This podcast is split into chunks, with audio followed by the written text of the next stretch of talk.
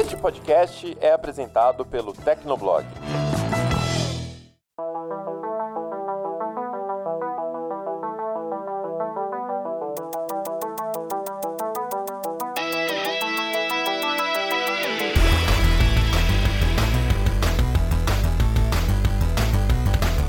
Fala galera, tá começando mais um Hit Kill, o podcast de games do Tecnoblog. Eu sou a Vivi Werneck e hoje eu tô com a presença aqui do Ariel Libório e o Ricardo Ciosi. Tudo bom, meninos? E aí, galerinha do Hitkill, como é que tá? E aí, Vivi, e aí, Ricardo? Então, hoje estamos todo mundo na paz, todo mundo tranquilo. Ah, é, ah, uhum.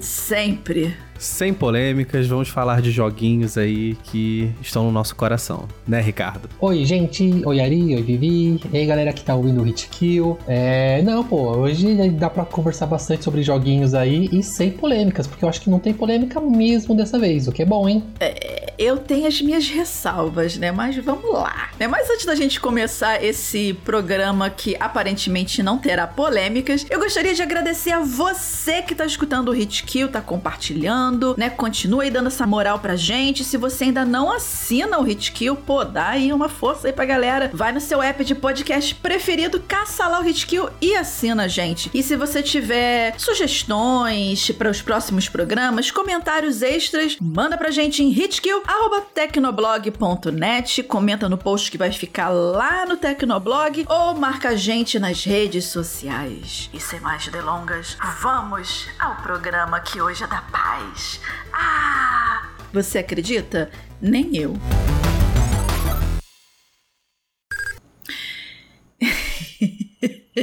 Toda vez que eu dou essa inspirada, eu penso no ódio do Ari cortando os meus suspiros. Uhum. Ainda mais aquelas respiradas entre as palavras. Faz... Nossa, gente, que nervoso. Se fode aí.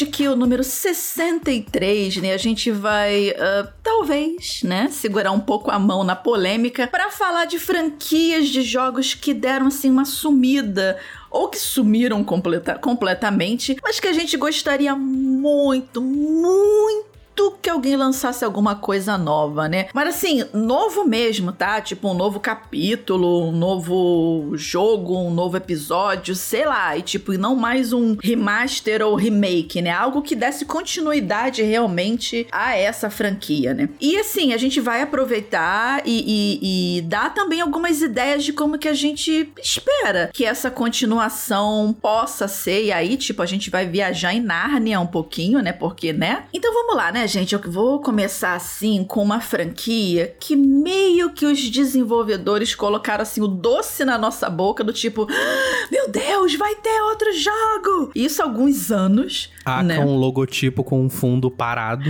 Um papel de parede tipo Windows, né? Nossa, eu odeio esse tipo de anúncio, eu odeio esse tipo de anúncio. e tipo, assim, é, a gente só sentiu levemente o gostinho da volta do da série The Elder Scrolls. E assim, eu não tô falando do, do The Elder Scrolls Online, que tá aí recebendo não sei quantas atualizações, mas eu tô falando da continuação de Skyrim, por exemplo, ou seja, o The Elder Scrolls 6, porque o Skyrim é o 5, Oblivion foi o 4, Morrowind o 3, então, né? Assim vai. E eu me lembro que eu estava presencialmente nesse anúncio desse wallpaper, né? Da, da na, na, última conferência grande. Na, não, foi, não sei se foi na última, na penúltima conferência grande da Bethesda, da, da Bethesda na E3 em Los Angeles, que foi até o Todd Howard que tava lá num palco, que a gente tava tipo numa arena, ele tava num palco ali no meio, e aí abriu uma tela, veio uma fumacinha. uma fumacinha apareceu uns morros. Eu pensei o quê? Chegamos no Rio de Janeiro, né? Mas não. E aí apareceu assim, The Elder Scrolls 6, todo mundo. Ah!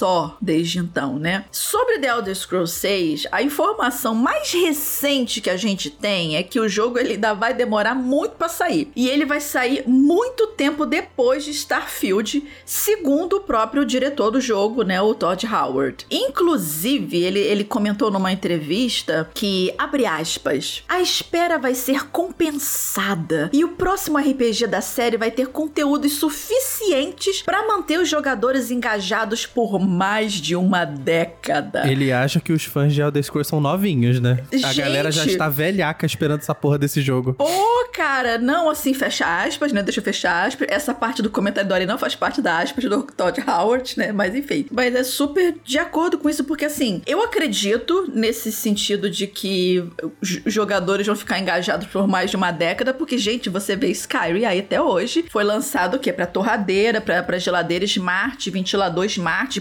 parede smart, espelho smart. Porque assim, não é possível. E tem mods até hoje da galera jogando e tal. Inclusive, essa. essa ah, o que fez o jogo durar até hoje é a comunidade de modding. Porque assim, o jogo em si já acabou há 500 milhões de anos. Eles não lançaram mais conteúdo extra além dos que já saíram. Assim, eu sei que, tipo, tem essa perspectiva do jogo render muito e realmente o mundo aberto da série The Elder Scrolls é algo assim que não deve ser algo muito simples de se desenvolver, mas caramba, sei lá, dá alguma, mais alguma coisa, tipo, aonde que o jogo vai se passar em Tamriel, que é a região onde se passam os acontecimentos do jogo, que aí tem a região de Morrowind, tem a, a Imperial City, que é a região onde acontece Oblivion, tem Skyrim, que é mais ao norte, entendeu? Essas coisas. Então, sei lá, tipo, dá uma luz, tipo, ah, o jogo vai se passar nessa região de Tamriel, ou vai ser uma coisa completamente diferente. Bota outra wallpaper pra gente ver alguma coisa, sei lá, um,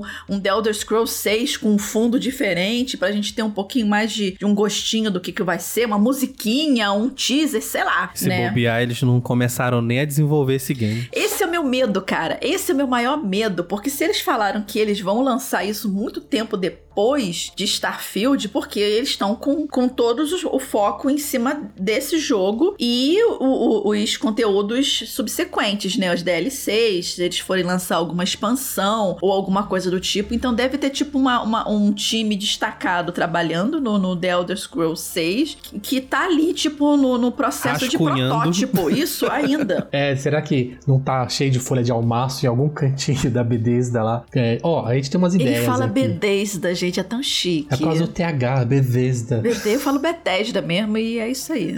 Mas assim, é isso. Então, assim, eu gostaria muito de ver a continuidade dessa franquia, da The Elder Scrolls. Eu, particularmente, amo RPG de mundo aberto. É, eu não acredito que hoje em dia, assim, eu não acredito, mas assim, agora é achismo puro, que eles vão lançar um The Elder Scrolls 6 do tamanho e magnitude de consumo de tempo e vida e alma e vontade de viver que foi Skyrim e, e Oblivion, que eles são enormes. Então você realmente perde a sua vida aí. Tipo, eu nunca mais esqueci quando. Você sempre começa o jogo um prisioneiro, né? Então, de qualquer forma, no, no, no Morrowind você chega num navio preso também. No, no Oblivion você tem que escapar de uma prisão. E o Skyrim é o clássico dentro da, da, da, da, da carroça lá do cara pra ser decapitado. Hey, you're finally awake. É tipo isso. Então, inclusive, essa parte, esse, esse fragmento de jogo foi copiado em 500 milhões de paródias da, por aí, né? Então, assim, você, quando você chega no. no você sai desse prólogo, é, tipo, por exemplo, tirar um exemplo de Oblivion, que você escapa da prisão, que você pisa no mapa do mundo pela primeira vez que você olha pros lados, a única informação que você tem é você precisa chegar no lugar tal pra falar com fulano. Como você vai chegar no, no lugar tal com, só com um pedaço de graveto na mão, cara, é assim, é algo que te consome de, da quantidade de coisas que você tem à disposição pra fazer, que eu não sei se hoje em dia a galera teria essa quantidade de paciência pra isso. Eu já afirmo que provavelmente eu não teria. Então é provável que eles vão dar uma certa enxugada nesse The Elder Scrolls 6, mas aí vai vir cara de fazendo mod, vai aumentar tudo de novo. Mas só pra não me alongar mais nisso, é, é, é isso. Eu quero um The Elder Scrolls 6, gente. Fala alguma coisa desse jogo, pelo menos. Se bobear, a comunidade mod vai adaptar o mapa do Skyrim todinho dentro da Elder Scrolls 6. Eu não duvido, eu não duvido. E eu acho isso muito legal, né? Que, que os desenvolvedores eles permitem isso, né? Eles deixam o, o uma, dão uma certa permissão, né? Claro, né? É porque aí a comunidade faz o trabalho que eles não, não fazem, né? Mas é exatamente por isso que o Skyrim tá rendendo até hoje, gente. Você pega uns, uns mods de textura, de mudança de visual, cara, você pega um jogo de mais de 10 anos e você bota é, é, é ray tracing, entendeu? Praticamente. E infelizmente o caso do Elder Scrolls, ele é uma exceção, né? Não é, é algo raro, assim, uma desenvolvedora, uma publisher liberar tanto, tanto né? oferecer tanta liberdade para uma comunidade. Se fosse a Nintendo no primeiro, no primeiro capacetinho já tinha derrubado, já tinha derrubado sabe? É, mas o que acontece é porque a, a, muito provavelmente a engine que eles vão usar agora é algo mais aprimorado. Mas assim, é, é, Skyrim foi feito praticamente na engine do, do Oblivion, assim como Fallout 3 foi. Então, assim, não era a, a, um primor de, de, de, de, refinamento. Então, não era muito difícil de um cara que saca dessas coisas chegar lá e, e conseguir meter um mod, sabe? É, então, eu já vou começar já a colocar cartas na mesa para nintendistas, ou seja, Ricardo. E eu vou começar falando da Nintendo e perguntar por que esta vagabunda ainda não fez um novo jogo do Star Fox. por que, Ricardo? Não, a Nintendo e, não fez um jogo do Star Fox. porque esse programa ia ser da paz. o pior, o pior é que eu, eu concordo com o Ari antes da parte do palavrão, assim, eu, eu concordo plenamente. É, Star Fox é legal pra caramba e, e é uma pena que ainda não apareceu um jogo novo, né? Nossa, nem fala. E, cara, e o que eu acho mais, assim, sacanagem da minha parte, né? Acho que eu sou o culpado disso. É porque eu só gosto de franquias ou que morreram ou que estão na geladeira, né? Silent Hill Fiquei na geladeira aí por 10 anos e agora tá voltando, né? Aí tem o Rock Band que, enfim, tá mais falido do que vivo. E o Star Fox que a Nintendo finge que não existe desde o Wii U, né? Que o último jogo que ela lançou foi o Star Fox Zero, que só cinco pessoas no mundo compraram. E uma dessas cinco pessoas foi o Ricardo, eu acho. com toda certeza, com a, com a edição com o Guardian também. Star Fox Guardian tá aqui em casa. então, aí tipo, cara, eu queria muito que a Nintendo ela pudesse expandir, né? O que é Star Fox. A gente teve uma prévia, mais ou menos, num jogo bem mais ou menos também, que é o Starlink Battle for Atlas, né? Que na versão de Switch eles colocaram a equipe da, do Star Fox. Pra, você pode jogar, né? Um jogo do começo ao fim com a equipe do Star Fox com um modo campanha ali todo adaptado para eles, né? Eles não estão ali só com uma skin, né? Eles estão presentes, presentes na história. E ali a gente teve meio que um, um sneak peek, né? De como que seria um Star Fox num, sei lá, numa galáxia aberta, sabe? Eu ia falar mundo aberto, mas não é mundo aberto, né? Uma galáxia aberta, onde você pode visitar vários planetas diferentes e tal, é, explorar a fauna, enfim. Só que o que eu gosto muito do Star Fox, assim, eu sou muito fã do Star Fox 64, né? Que é, tem uma pegada muito mais arcade. Então eu queria que, tipo, eles fizessem um novo Star Fox com essa pegada, igual como foi o Star Fox Zero, só que com uma pegada ainda mais arcade. Sabe, eu, eu sei que eles fizeram o remake do Star Fox 64 no 3DS, só que o jogo é muito curto, né? Você mata ele muito rápido. Ele, para quem já jogou no 64, ele também não é tão desafiador assim. Se ela já pegasse o Star Fox Zero, né, e ela desse ali uma enxugada ali na, nas explorações ali e colocasse melhores controles, cara, eu ficaria super feliz. Nintendo, por favor, faz o um novo Star Fox, pelo amor de Deus. Pior é que o, a Nintendo, ela, né, o Star Fox é uma franquia que é um exemplo muito claro de uma empresa que não sabe o que fazer com o que tem na mão. Porque a Nintendo, é, o Star Fox Zero já é, é, o segundo, né? Se você pensar, reboot que a franquia sofre. Porque tem o Star Fox Super Nintendo, daí o Star Fox 64 é um reboot, ele não continua a história, ele é basicamente a mesma narrativa do primeiro Star Fox. E daí os caras me jogam Star Fox Zero, que é basicamente um reboot. O reboot do reboot. é, então, assim, Star Fox não tem continuidade. Por quê? Porque a Nintendo não sabe o que fazer com ele. E daí, quando eles tiveram a ideia de fazer o Zero, a, qual foi a novidade? Novidade, né? O novo recurso. Foi aquele controle absurdamente horroroso que você usa o, Wii, a, o gamepad do Wii U, Sim, vai para lá. Terrível, terrível. É, eu lembro que eu fiz o review desse jogo na revista Nintendo World e eu ficava tão decepcionado porque eu peguei o jogo um mês antes dele chegar e isso era raro na época. Hoje em dia é muito raro isso acontecer. Ah, sim, especialmente a Nintendo. É, e aí eu fiquei tão chateado. Falei assim, nossa, eu, gosto, eu gostei do jogo, mas ele é, mas a jogabilidade dele é uma porcaria. Então não tem como eu falar bem desse sim, jogo. Sim, o, o jogo ele tem boas ideias, ele tem bons gráficos. Os gráficos do, do Star Fox Zero são muito bonitos. Só que, cara, os controles são terríveis. Por isso que eu falei, cara, muda os controles completamente e faz um jogo ali no nível do Zero mesmo, assim, com, uma, com tentar ideias novas e tal. Eu não gostei muito também daquele, daquele, daquela nave que você vai andando, que parece um, parece, sei lá, um titã do Titanfall. Ah, é, ele tem uma pegada porque ele é baseado em Star Fox 2, o Super Nintendo, né? E daí eles quiseram também adicionar essa ideia que não foi usada lá e agora vamos usar aqui. É, é uma pena. E na verdade, outra coisa da Nintendo é como ela gosta de perder oportunidades, né? Porque o Switch é um videogame, é o videogame dela que mais vende software e mesmo assim eles não fizeram um port de Star Fox Zero pro Switch ainda. Então, tipo, era a chance da franquia Exatamente. vender bem. Porque até Metroid vende bem no Switch, cara. Metroid vende bem no Switch. Mas é isso mesmo, gente. Então, tipo, eu tô. Cara, e não só isso, ela podia portar também o, sei lá, o Star Fox 64 3D também, sabe? Eu acho que muita gente ia comprar só pela nostalgia. Eu seria uma dessas pessoas que compraria, né? Mas enfim, a Nintendo, ela realmente tem uma mina de ouro na mão, que é a franquia Star Fox. A galera ama os personagens e, enfim, não fazem jogos novos porque ela é uma incompetente. É, é então. é, eu vou começar com algo retrô. Porque sim, né? Porque eu gosto de jogo retrô. Então, é, já que diversas franquias retornaram das cinzas nos últimos anos, acho que está na hora da SEGA reviver Golden Axe. Ah, esquece esse negócio. A SEGA já esqueceu isso também. Então, mas assim, é, o que acontece? Deixa o Golden Axezinho do bichinho, meu Deus do céu. A SEGA recentemente, né, ela, ela permitiu que empresas terceiras aí, né, é, fiz- relançassem aí, tipo, teve Streets of Rage 4, Alex Kidd Miracle World DX e por aí vai. A diferença é que eu não quero que Golden Axe seguisse por esse caminho, porque assim, é, é, tá muito fácil você simplesmente pegar o jogo antigo, fazer uma nova versão dele, então seria Golden Axe. É, se você pegar numa ordem numérica, né, 4, porque o Beast Rider do PlayStation 3, aquela, aquela aberração, não, não tem um número, então não conta. É, nossa, aquela coisa muito horror- horrorosa. E também o Golden Axe The Duel, que é um jogo de luta, né, lançado para arcades e Sega Saturn, também não conta porque não tem um número ali. Então vamos chutar assim, Golden Axe 4. A forma fácil seria lançar, tipo, jogar um gráfico HD lá e, e fazer um beat'em up clássico, né? Mas eu acho que com a franquia Golden Axe, por ser medieval e por aí vai, é, é- dá para fazer um passo a mais. E aí eu faria um hack and slash 3D, cheio de níveis inimigos assim, é, com um estilo artístico bem estilizado e por aí vai. Lembrando, o Beast Rider, a aberração do Beast Rider no PlayStation 3, ela é também 3D, né? Tipo, Foi um surto. foi um surto. Esse não, então se fizesse algo assim, meio que uma pegada bem Devil May Cry, de combos e combos e por Gente, aí eu tô vai. tentando imaginar Golden Axe estilo Eu Devil May também. Cry. Eu Seria legal pra caramba. Eu coloquei a skin em cima do De- Devil May Cry agora, na minha cabeça. É Aquele cara com aquela sunguinha apertadinha.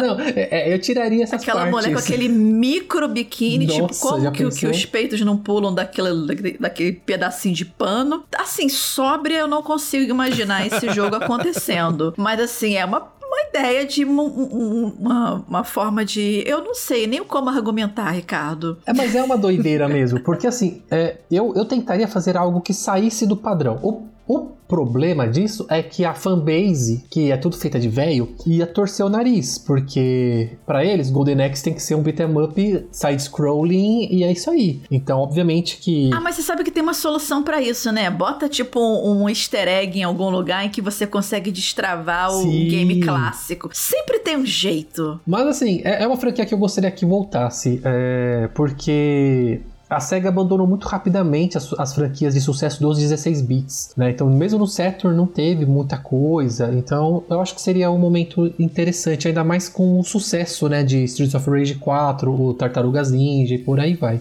Seria legal, seria legal. Eu queria muito que a SEGA fizesse um Golden Axe novo, mas ela fizesse aos moldes do Streets of Rage, né? Porque o Streets of, o Streets of Rage 4, ele é um jogo, assim, beat'em up, né? Com toda a pegada clássica, mas ele é muito... Tu sente ele um jogo novo, sabe? Ele tem mecânicas novas e tal. Sem dúvida. Então, tipo, eu queria muito que eles fizessem. Assim, não sei se o surto do Ricardo de Hack Slash 3D se, se, se- funcionaria. Mas se eles fizessem um jogo novo, atualizando as mecânicas e os gráficos, eu já ficaria muito feliz. O que realmente eu não gosto é o que ele falou no começo: de pegarem um jogo antigo, colocarem uma reskin HD por cima e dizer que, ah, o Golden Axe tá de volta. Porque o próprio Alex Kidd, ele sofre disso, né? Tipo, a gente ama o. Eu, particularmente, joguei muito o Alex Kidd Miracle World. Só que hoje em dia, se você pegar só o jogo cru e atualizar os gráficos, cara, aparecem muitas falhas que a gente não reparava antigamente. E o Alex Kidd Nossa, ele sofre de hitbox, disso. de, sim, de... sim. Nossa, o Alex Kidd de Miracle World GX, eu fiquei muito decepcionado por causa disso, porque os pulos, né, eles ainda são aqueles pulos que deslizam quando você chega no lugar. Sim, E nossa, é terrível. Meu, melhora isso, cara. Qual a dificuldade de melhorar isso? É aquele pulo quadrado da época que a gente ainda não tinha o, o, o controlezinho, o, o analógico, que a gente só tinha o digital, a, a, um cruz no controle. Pois é. Então, tipo, é aquele pulo quadrado. Você sente que é um pulo quadrado, que pra você poder fazer um arco, você tinha que apertar pra cima e pra direita, ou pra cima ou pra esquerda, pra tentar fazer um arco. E você sente isso ainda tra- meio travado, entendeu? É, tipo, eles não atualizaram a gameplay do jogo, que era, tipo, a pior parte do, do Alex Kidd, sabe? É muito legal os, os personagens, os gráficos, tudo. Tá, tá tudo muito bem feito. Só que, cara, você não atualizar isso pro pros moldes, né, de, dois, da, de 2023, isso pra mim é um erro, sabe? E eu não queria que Golden Axe passasse por isso, sabe? Assina embaixo. Porque ele é realmente é um jogo muito travadão. Eu joguei o Golden Axe recentemente pelo Switch Online, né? E assim, é, é complicado jogar esse jogo hoje em dia.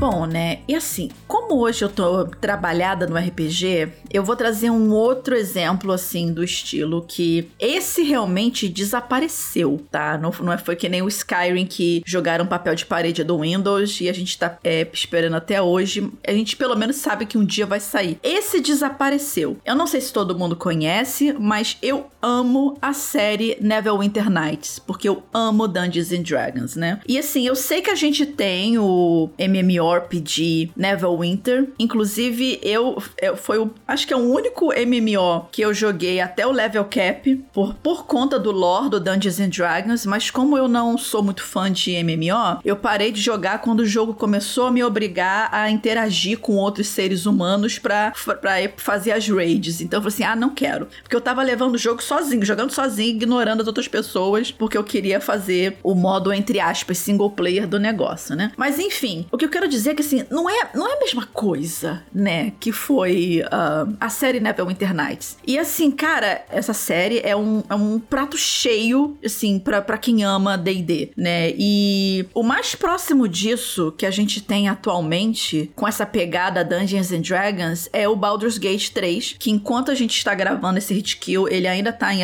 em acesso antecipado. Eu, eu tô com aqui, tô jogando um pouco pro, ah, no PC, na Steam, e tá bem legal. E o gameplay do Baldur's Gate 3 tá uma pegada assim, bem Divinity Original Sins 2. Só que assim, tem mais animações, especialmente durante os diálogos. Você realmente vê o seu personagem que tem voz agora, né? Então tá bem melhor trabalhado nesse sentido. E ele tem essa pegada DD. Então meio que deu uma, a- a- um revival na minha cabeça da época do Neverwinter Nights, né? Tanto o primeiro Neverwinter Nights, que é de 2002, quanto o segundo, que é de 2006, eles tiveram também, assim, expansões imensas, gente. Tipo, ainda é- não é aquela coisa de DLC hoje em dia que você joga mais três horinhas ou joga um pouquinho. Não. As expansões do Neverwinter Nights, na verdade, todas as expansões de jogos é, é, durante a década, a década de 2000 eram realmente jogos imensos, tão grandes quanto o, jogo padrão, o jogo base, né? E assim, não era aquele suspiro de DLC. E assim, e ao menos no primeiro jogo,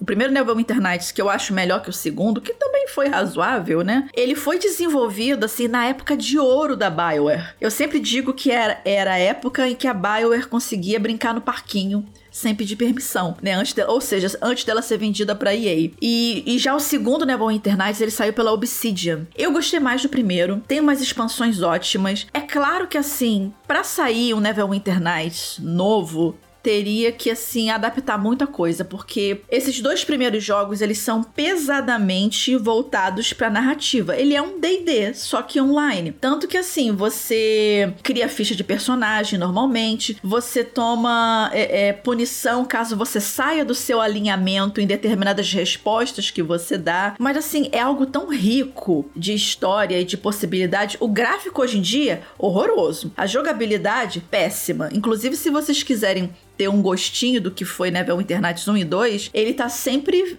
é, sendo vendido a preço de banana no, no GOG.com, né? goodoldgames.com, né? Você sempre acha o pacote com todas as expansões ali, mas assim, ele é um jogo denso que vai demandar muito tempo seu e eu amava isso na época. E assim, por que que deveria ter um, sei lá, um Neverwinter Nights 3? Cara, D&D, ele tem um lore tão rico tem uma história tão rica, tão vasta, que com certeza, né, essa história, assim, não faltaria, não faltaria enredo para dar seguimento pra, pra série. E assim, e nem precisava ser uma sequência direta dos acontecimentos do Neverwinter Nights passados, não, porque, por exemplo, o Neverwinter Nights 2 tem uma história diferente do que foi apresentado no primeiro. Então, assim, pode ser um Neverwinter Nights 3 com indo pra uma região diferente, abraçando personagens diferentes com um novo inimigo, ou alguma coisa assim do tipo. Cara, ia ser fantástico. Eu acho que assim, eu iria surtar, mas num, de um lado bem positivo. Mas como eu acho que eles não vão mais ressuscitar essa franquia, eu tenho me contentado com Baldur's Gate 3. Essa pegada de Neverwinter Nights, é o que é, eu tenho até o jogo, mas nunca joguei, me parece interessante porque me dá a sensação de que você está jogando um RPG de mesa mais clássico, né? Mas é isso mesmo. E aí, é, com, com toda essa, essa gama de escolhas assim, pode fazer, pode criar uma imersão maior. Então, sim, se saísse um novo, eu acho que eu me animaria para arriscar nesse novo. É porque assim que acontece, como eu falei, né? O Neverwinter Nights 1 e o 2, em relação a gameplay e visual, principalmente, ele envelheceu mal. As regras do D&D que eles usam, eu não lembro mais qual é a versão, mas tá mega defasada em relação ao que tá hoje em dia. Mas assim, se você conseguir abstrair tudo isso, é uma experiência legal ainda. É uma experiência divertida. É uma história, assim, muito boa. Eu lembro que, assim, é... a parte que eu mais me diverti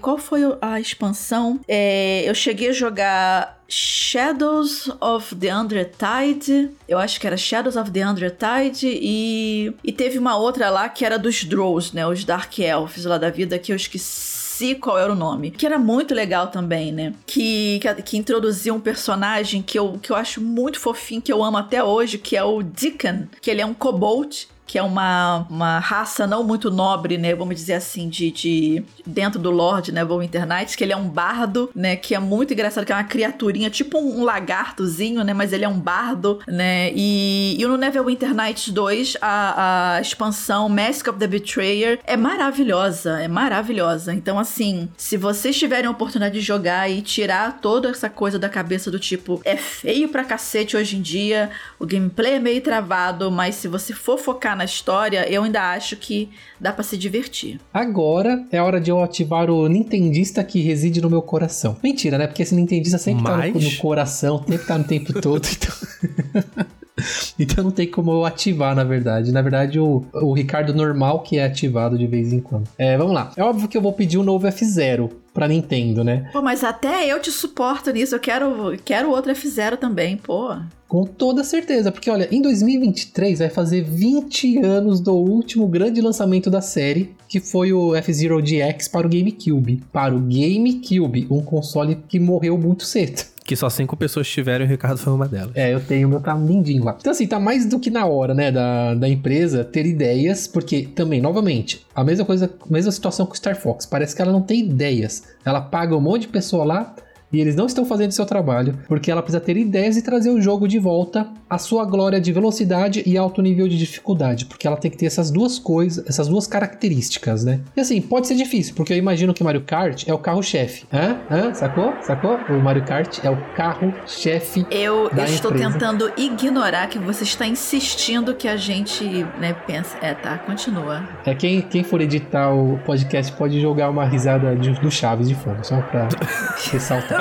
Então, mas assim, Seria muito bacaninha ter um novo jogo focado em narrativa, né? E a jogabilidade, claro, clássica da série. Porque o, o, o DX do GameCube até tem um modo campanha que é bem chulezinho, mas o F-Zero sempre vendeu essa característica de história nos jogos. E, e mesmo assim, assim, você não vê essa história nos jogos necessariamente, vê alguns textos aqui e ali, tem até um gibi, teve, né? Um gibizinho do, do F0. E seria legal ter esse foco, né? Mais de campanha, mais de narrativa. E daí joga um modo multiplayer bem bacaninha pra galera se divertir divertir. E aí eu não mudaria muita coisa não, porque dá para fazer algo bem legal, bem desafiador mesmo para F0 e colocar ele num nicho diferenciado. Ó, Mario Kart você vai jogar casual, mas o F0 aqui é hardcore total. Então a Nintendo tá, tá novamente perdendo uma oportunidade aí. É, e te falar que me dá uma esperança deles fazerem algum F0, porque né, teve umas directs aí atrás que eles anunciaram, né? O F0 do 64 pro Switch Online e colocaram um modo online para você jogar com, com, contra os seus amigos,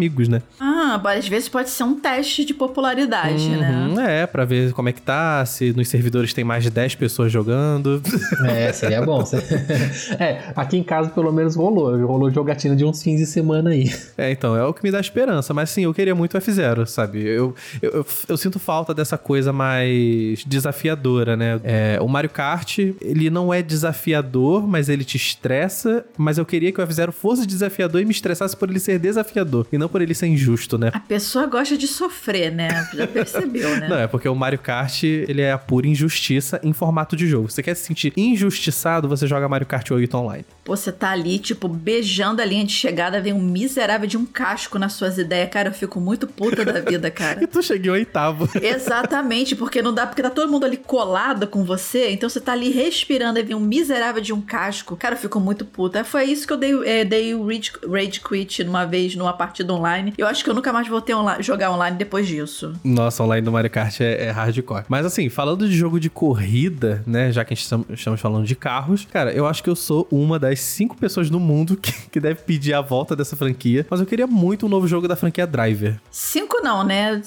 Duas pessoas, né? Vocês jogaram Driver? Vocês já gostavam do Driver de PS1? Eu joguei, não. joguei bastante e nunca gostei. Só, só, só me tá torturaram. Tá vendo? Achou aí a segunda pessoa. Você e o... E o... Ricardo. É, sinto muito, Ari. ah, eu, eu, eu, gostava muito do jogo lá no PS1. Assim, eu não sei, eu acho que era a pegada arcade dele que me deixava feliz, sabe? Esse negócio de barra de vida, o tempo para você chegar até um local e policiais loucos atrás de você, sabe? Que nem uns psicopatas. É, é muito legal, sabe? Você passando pela cidade pra fazer essas missões. Enfim, assim, não precisa de nem botar muita coisa, sabe? Atualiza os gráficos, faz uma história e só pra te dar uma desculpa pisar no acelerador e não bota aquele negócio de troca de alma do último driver, pelo amor de Deus. Aquele negócio foi uma das piores coisas que já fizeram na existência dessa vida. Falando em surto, esse do, essa do driver de você trocar de alma e de carro em carro foi, foi insano. Nossa, não, é, é surreal, gente. Você podia apertar um botão e você. a tua alma saía de um carro, possuía outro. Mano, que isso, gente? Pelo amor de Deus. Ai, cara, assim, tipo, dentro do que você falou, Ari, é muito provável que se fizesse outro jogo ia virar um Need for Speed da vida, porque eu, quando se falou do lance dos, dos policiais, ainda tirando a parte do, da, dos carros amaldiçoados, né, da, da, possessão do carro, né, eu, assim, eu vejo um, uma volta de um, drive, um driver desse como se fosse um Need for Speed, porque, assim, cara, história em jogo de corrida é a coisa mais irrelevante da história da sociedade. É, as empresas que fazem jogos de corrida, elas realmente estão sem ideias, né? Porque ou você faz um simulador tipo Forza ou Gran Turismo, ou você faz um mundo aberto chato, que nem os da EA, que você precisa ficar quebrando é, estátua no mundo aberto para você ganhar pontinhos, sabe? E daí tem perseguição de polícia. Tá faltando um jogo arcade mais, mais padrão mesmo, mais clássico. É, então, era exatamente isso. Eu queria que o driver ele viesse não para fazer um mundo aberto, alguma coisa do tipo, e trouxesse uma jogabilidade mais arcade mesmo, que nem lá no PS1, sabe? E eu acho que, tipo, prova que isso funciona, porque, cara, a gente teve o maravilhoso Horizon Chase Turbo. E, cara, o jogo ele é tipo, ele é direto, assim, ele é corrida e acabou. E ele é muito divertido e maravilhoso. E a música dele, a trilha sonora. Ali. Nossa, assim, ele me viciou de um jeito. Eu fiz 100% no Horizon Chase Turbo. Então, tipo, cara, dá para você trazer um jogo de corrida nos moldes antigos com gráficos atualizados. Eu acho que Driver, ele, mesmo que fosse um jogo de menor escopo, eu acho que ele, sei lá, valorizaria muito o, a forma, né, como o jogo se, se leva, né, dessa coisa mais arcade, essa coisa mais loucura, essa coisa de tentar proteger o teu carro de batida, enfim. Eu acho que seria interessante. Eu gostaria muito de ver a volta dessa franquia, sim. Assim, de repente, é, vocês estão falando assim, ah, poxa, o pessoal tá meio sem ideia para jogo de corrida. De repente, né, esse, esse exemplo que eu vou trazer agora pode ser uma ideia. Não sei se uma ideia que hoje em dia iria vingar muito por conta do teor do jogo de corrida, mas eu gostaria muito de ver um revival, né? Uma, um ressurgimento, um rise from your grave da vida da, da franquia Carmageddon. Só que, né, tipo, teria que ser alguém disposto a comprar a briga e a polêmica que esse jogo é, iria gerar, especialmente hoje em dia, né? Uhum. Então, assim, o primeiro game da série saiu em 1997. Ele era um jogo de corrida, só que com uma coisa inusitada, porque assim, você não precisava necessariamente terminar as voltas da corrida para vencer. Você podia simplesmente destruir, desmigalhar os seus concorrentes, os seus oponentes, porque o seu carro, ele era uma mistura de uh, carro do Mad Max com uma coisa endemoniada, então todos eles tinham lâminas, fogo, é, metralhadora, tudo embutido no carro. Então, assim, a graça do jogo era você matar, explodir o seu oponente. E não só isso, né? Que obviamente ele ia tentar fazer isso com você também, né? Tanto que você comprava com os pontos de jogo alguns upgrades, tanto de arma quanto de armadura para o seu carro. Mas não era só isso. E, a, e aí que vem a parte da polêmica, né? Porque só isso você pode pensar, ah, pode ser um Destruction Derby da vida, né? Que também tem isso, só que com armas, uma coisa assim, ah, bah, por que, que isso foi polêmico? E foi polêmico porque você ganhava pontos extras, tanto de tempo quanto de bônus para conseguir comprar esses seus upgrades, atropelando as pessoas pelo caminho, né? E você, você ganhava, fazia combos, né? Depois de pontuações maiores, toda vez que você atropelava um grupo de pessoas maior, ou que, ficavam gritando desesperadas. Então, por exemplo, se você ia em, em cima de um grupo de umas 5 ou 10 pessoas, fazia um cavalinho de pau ali e limpava todo mundo de uma vez só, fazendo aquela borra de sangue no chão, você ganhava um bônus Carnage, que era 10 vezes não sei o que, não sei o que lá, de a pontuação final da corrida. E tinha também o, o saudoso é, combo barbecue, que era quando você invadia a fazenda e saía atropelando as vaquinhas, jogando as vaquinhas pro alto. Que absurdo absurdo, que absurdo. Eu fico imaginando que, tipo, isso na época foi polêmico. Só que, tipo, Sim. hoje em dia, sandbox, tu faz isso. Pior Sim, ainda. Nossa, mas naquela época, você. É, é, sério, era uma coisa assim muito tensa para os padrões, né? Porque as pessoas ficavam. As pessoas, né? Aqueles bonecos extremamente pixelados saíam correndo, sacudindo os braços, gritando. Ah! E aí tinha um bônus também quando você conseguia atropelar a velhinha da fase, gente. Meu Deus do céu, com a bengalinha ali, entendeu? Então, assim, novamente, era divertido de uma forma muito macabra e politicamente incorreta. Era um jogo divertido porque você, desculpe o termo, mas você cagava pra corrida em si. É claro que você podia fechar a corrida fazendo todas as voltas ali normalmente, mas você só ia realmente pontuar o suficiente para conseguir desbloquear suas melhorias se você fizesse combos, que é destruindo os outros corredores, né? Os outros carros e atropelando as pessoas. Então é obviamente que isso na época deu muito problema. Então, assim, eu, eu gostaria de ver um, um Carmageddon hoje em dia, sim, mas eu não sei como que os desenvolvedores ou quem abraçasse essa ideia iria trazer isso para a sociedade atual da forma como a gente está vivendo hoje, ah, entendeu? Ah, eu acho que não seria tão problema quanto foi nos anos 90 não. Acho que a galera aceitaria melhor. Talvez, talvez, porque o GTA já oferece tanta coisa assim, né? É, mas assim, mas a questão é, o GTA, por mais que você tenha ali a oportunidade, você possa atropelar as pessoas, não é incentivado descaradamente como o Carmageddon ah, é. Verdade, verdade. É, sim. É o core da gameplay do Carmageddon é, é esse, isso. né? Sim. Olha o nome do jogo, né?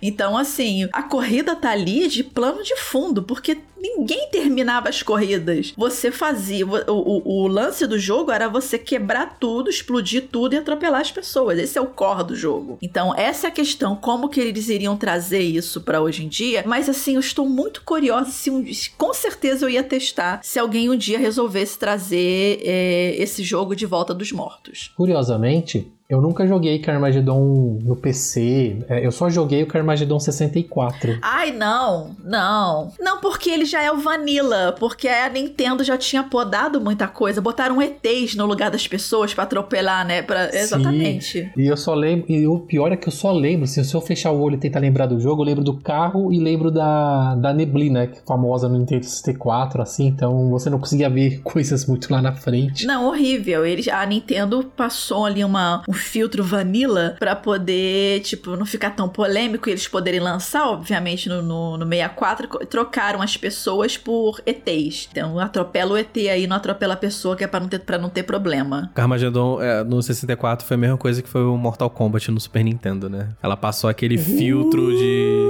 de Foi. sangue. Porque o melhor Mortal Kombat é no Mega Drive. O é Mortal isso. Kombat 1, 12, 16 Não, não, não, garoto. sim, Olha só, a beleza. gente não vai voltar pra essa discussão de Beleza. novo, não, garoto. Aí eu concordo. Ah, não, pelo amor de Deus. Então, vai lá, toca aí, Mortal André, Kombat continua. sempre foi melhor no Mega Drive. Sempre foi. Eu fiquei quieto por, porque eu fiquei envergonhado por vocês dois, mas continua. Mega Drive tinha melhor gráfico também, garoto. Ei, Sim, garoto, cara, para. Super Nintendo, psh, lixo. Lixo também não, não exagera, hein, Vivi? Porra. Não, não é lixo, não, mas o Eu Mortal quase- Kombat Eu quase cuspi minha Isso porque a gente não ia fazer, falar polêmica. hein?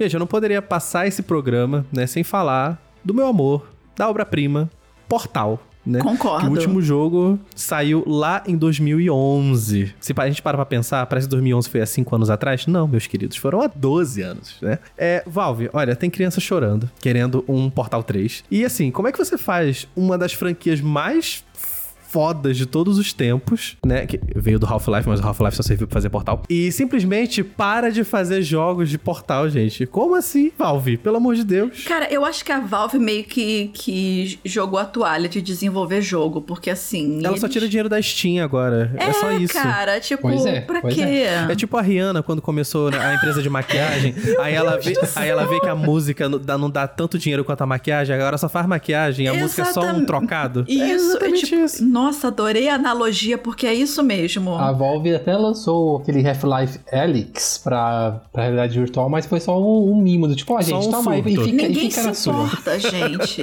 Ninguém se importa. Sim, e cara, e, tipo, tem muitas possibilidades com o Portal 3, né? Se a galera jogou o multiplayer do Portal 2, que era ali o meio que o foco do jogo, no final, né, tipo, a GLaDOS usa, né, os robozinhos pra poder pegar um monte de humanos que estavam presos dentro de um cofre pra poder continuar os experimentos diabólicos dela. E tipo, então dá pra ter, né, um terceiro jogo a partir disso, né? E, cara, a atriz que deu a voz, né, da GLaDOS, a maravilhosa lá, ela falou que voltaria num jogo novo. Ela deu uma entrevista dizendo que tem super interesse em voltar a interpretar a GLaDOS. O roteirista do game deu uma entrevista também dizendo que voltaria, que tem ideias pra uma continuação. Então, tipo, só falta a Valve bater ali o martelo pra querer fazer o jogo. Vamos agir, Valve, por favor, pelo amor de Deus. Cara, eu fico pensando se de repente pudesse, obviamente, né, ter uma, um protagonista ou uma protagonista nova, né, que também foi uma surpresa, porque assim, a gente só descobriu que era uma, que era uma mulher um tempo depois, que a gente só via a arma na mão, né, e a pessoa não falava. Mas te falar que dá pra perceber que é uma mulher logo no comecinho do jogo. Tipo, o jogo não te esconde.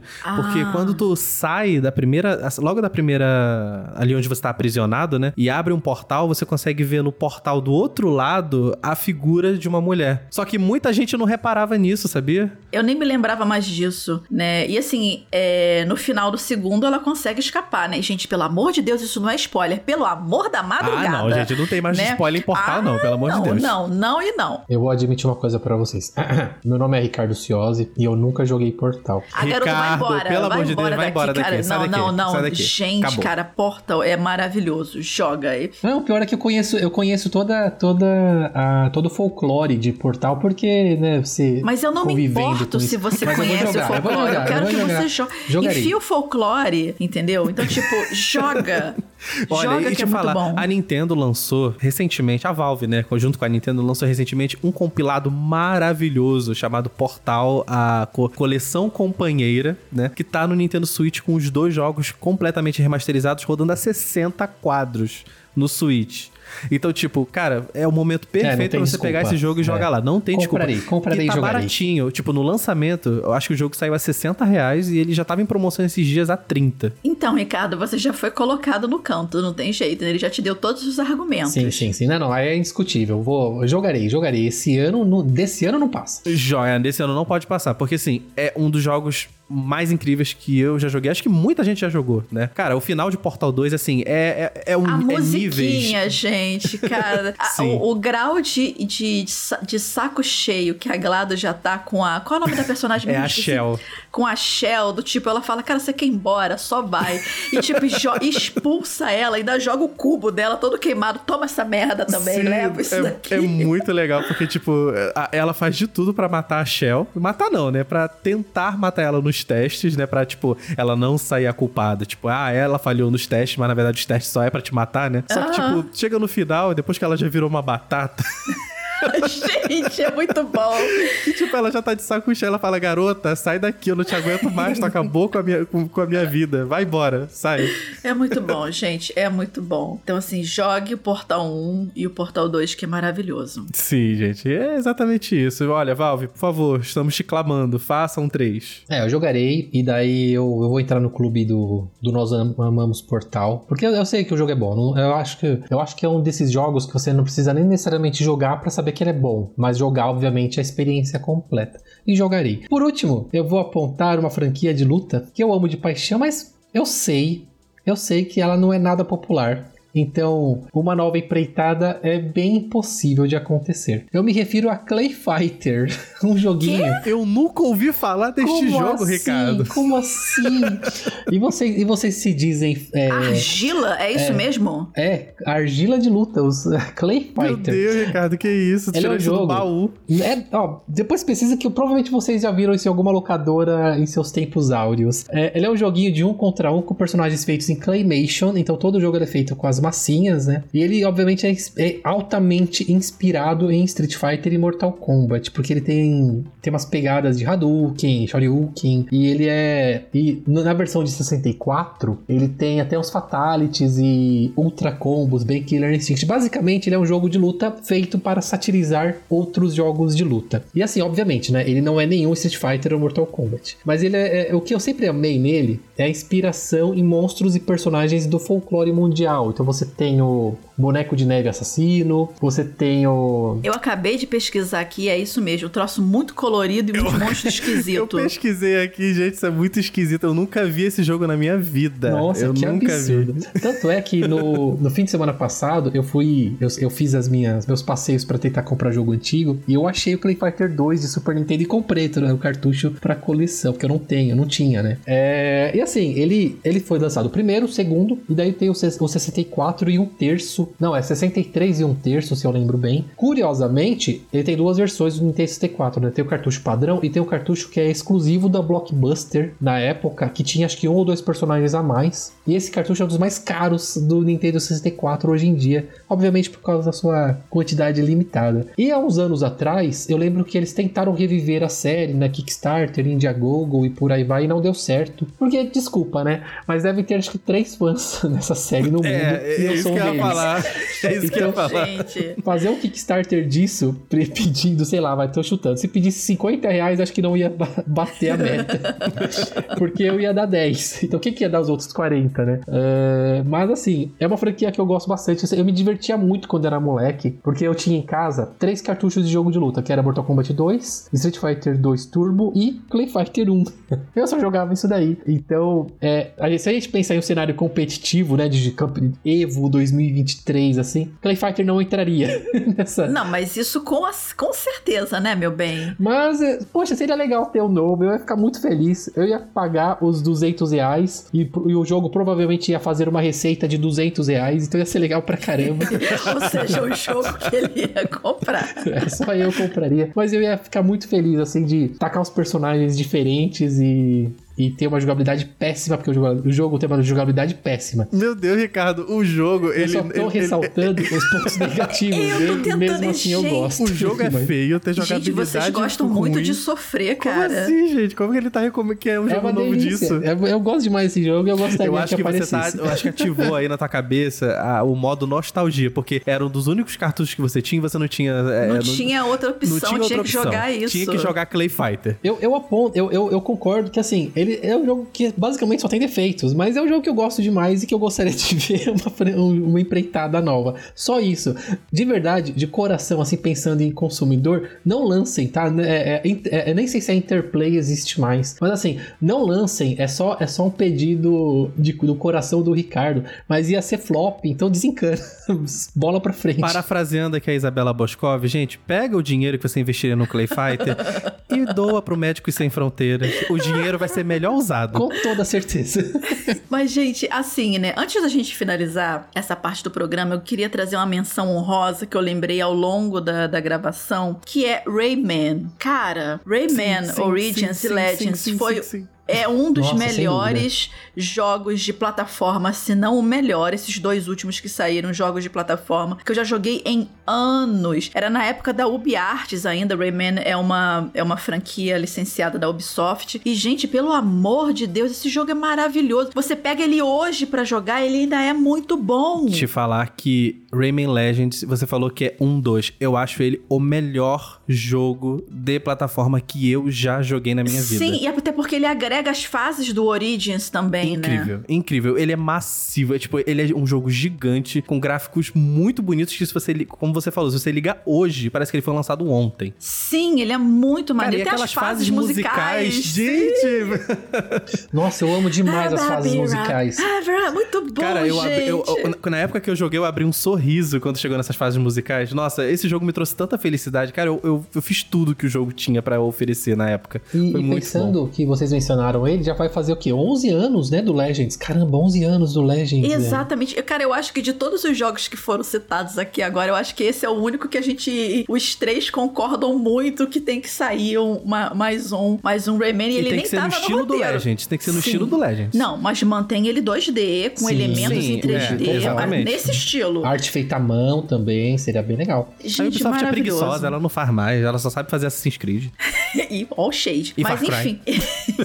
Mas enfim, ficou aqui a minha, a, a minha sugestão de menção honrosa. Gente, pelo amor de Deus, mais um Rayman, porque a gente quer muito. E assim, galera, você que tá ouvindo esse Hit Kill número 63, qual franquia de jogos que, assim, desapareceu completamente ou deu uma sumida e que você gostaria muito que alguém tirasse, né, elazinha da cova, né? Manda pra gente o seu comentário pra hitkill.tecnoblog.net, comenta no post que vai ficar lá no Tecnoblog ou caça a gente nas redes sociais pra gente continuar esse papo que, né, mega nostálgico. Não, mas Oh. esse Clay Fighter, gente, pelo amor de Deus. Ricardo, como é que tu jogava Caraca, isso, Ricardo, cara? que Ah, merda, cara, muito Eu tô ruim, vendo cara. gameplay disso, Ricardo, pelo amor de Deus. no gente, fim de trevas, semana. cara. Olha, eu quero ir na tua casa. A gente vai jogar Clay vai- Fighter. A gente vai jogar Clay Fighter. Eu quero ver Fighter isso. 2 vai fazer campeonato. É, no fim de semana agora, né, que, que eu, eu finalmente eu vou ter o fim de semana inteiro tranquilo aqui em casa, eu tô pensando em, tipo, pegar, sentar com o Super Nintendo e jogar Clay Fighter 2. Meu Deus do céu, que merda.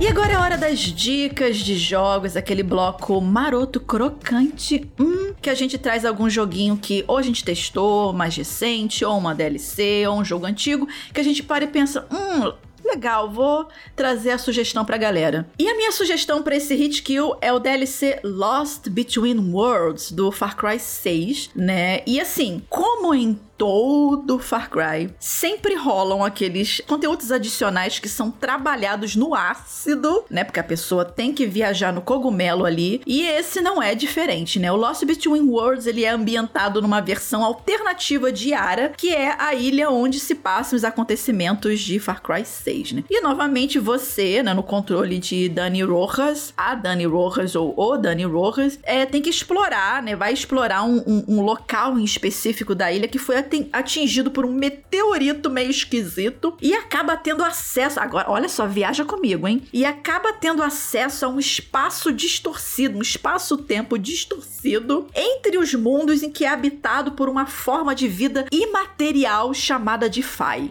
Ou Fei. Tem esse termo em, em, RPG também, mas enfim, é Fai, né? E, gente, fica muito mais doido que isso, né? Mas eu vou deixar vocês descobrirem essa parte da história. No mais, e é claro que o conteúdo gira em torno de você tentar escapar dessa dimensão, né? Você vai ter que encarar alguns desafios, enfrentar uns inimigos feitos de cristal, isso mesmo, de cristal, né? Para recuperar fragmentos que são necessários para consertar a espaçonave quebrada desse tal de Fei, Fai da vida. Mas falando de gameplay rapidamente, continua um gameplay bem fluido da, da, da série Far Cry, tem umas armas novas cristalizadas maneiras, uma armadura cristalizada também pra, pra, pra Dani Rojas, é uma coisa assim, né? Esse DLC me deu uma vibe muito, assim, é, é, enlouquecido do DLC Blood Dragon do Far Cry 3, mas assim, eu ainda acho que o Far Cry 3 Blood Dragon é infinitamente melhor. Mas voltando aqui, o Far Cry 6 Lost Between Worlds, é assim, é bem essa viagem no ácido mesmo, mas é daqueles conteúdos que costumam divertir na série, né? Para quem não se importa muito com coerência de absolutamente nada. E o DLC ele tá disponível para todas as plataformas que o jogo também tá disponível. Então fica aí a minha dica de jogo para esse hit kill. Segue aí. E a minha dica de jogo para esse hit kill é Company of Heroes 3. Eu gostaria de agradecer a SEGA pelo envio do jogo na versão de PC. Muito obrigado, SEGA. E cara, assim, eu admito para vocês que a única franquia de RTS que eu me dediquei mesmo assim na vida foi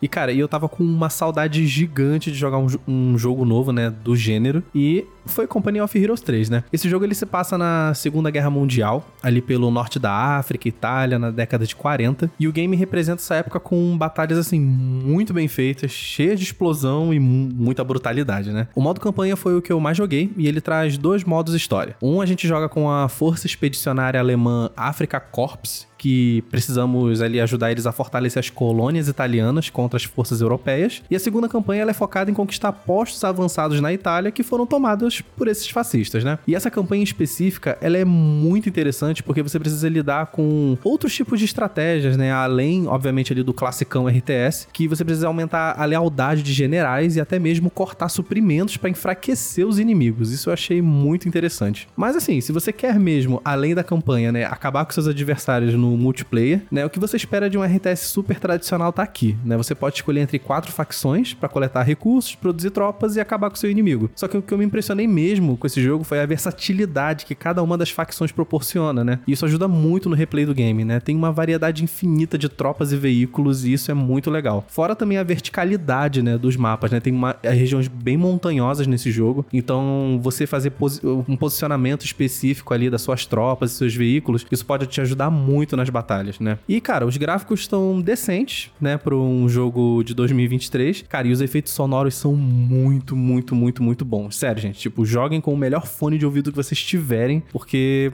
é, eles te deixam completamente imersos, assim, no game. Os efeitos sonoros estão de parabéns nesse jogo. Vale muito a pena. Mas é isso. Se vocês quiserem jogar Company of Heroes 3, ele está disponível para PS5, Xbox Series e PC. Segue aí, Ricardo. O jogo da vez aí que eu tô jogando essa semana é Metroid Prime Remastered, exclusivo de Nintendo Switch. É o, é o jogo puramente 10 de 10. Para quem nunca jogou Metroid e para quem quer é, e para quem já jogou Metroid alguma vez na vida, né? Ele pega toda, todas as características principais de um bom Metroidvania, então tem muita exploração, backtracking, você pegar armas e e itens exclusivos para você alcançar certos locais. Tem uma narrativa muito importante, muito boa, mas que ela não é jogada na sua cara, né? Você tem que ler os textos, escanear, conhecer os, os poucos personagens que aparecem, e, e isso faz você é, ter uma imersão do, de um nível altíssimo durante toda a jogabilidade. Ah, obviamente, como é uma remasterização do, do, jogo de GameCube, ele tá lindo, tá maravilhoso, tá. Os efeitos de luz estão ótimos, o que é até bem surpreendente para uma remasterização. E os controles foram aprimorados, então quem gosta de jogar FPS usando analógico direito para mexer na câmera e por aí vai, também tem total liberdade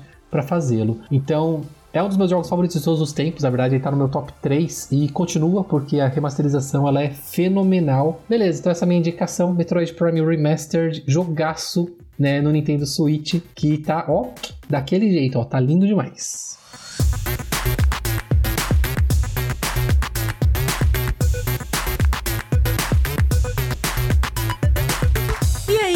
Galera. A gente chegou ao final de mais um Hit Kill, esse Hit Kill número 63, em que a gente falou de franquias que sumiram. Nós queremos de volta. E antes da gente finalizar esse programa, vamos dar os créditos, né? Porque dá trabalho de fazer. E quem produziu esse Hit Kill foi eu, a pessoa aqui que vos fala, Vivi, com a ajuda do Ari e do Ricardo. Esse episódio foi editado pelo Ariel Libório, sonorizado pela Raquel Igni e novamente o Vitor Pádua fez a arte de capa. E antes da gente realmente ir embora, onde é que você encontra a gente nas redes sociais? A minha pessoa você encontra por arroba Vivi Werneck. Eu sou arroba Ricardo Ciosi. E você me encontra por arroba Euari em todas as redes sociais. E é isso, galera. Até o próximo, o meu, o seu, o próximo da galera toda. Hate Kill. Fiz uma pausa dramática agora. Espero que no próximo hit que a gente dê o próximo não, né? Daqui a uns dois episódios a gente dê opinião sobre o Clay Fighter. Ai, gente, meu Deus do céu, deixa... acabou aqui, hein?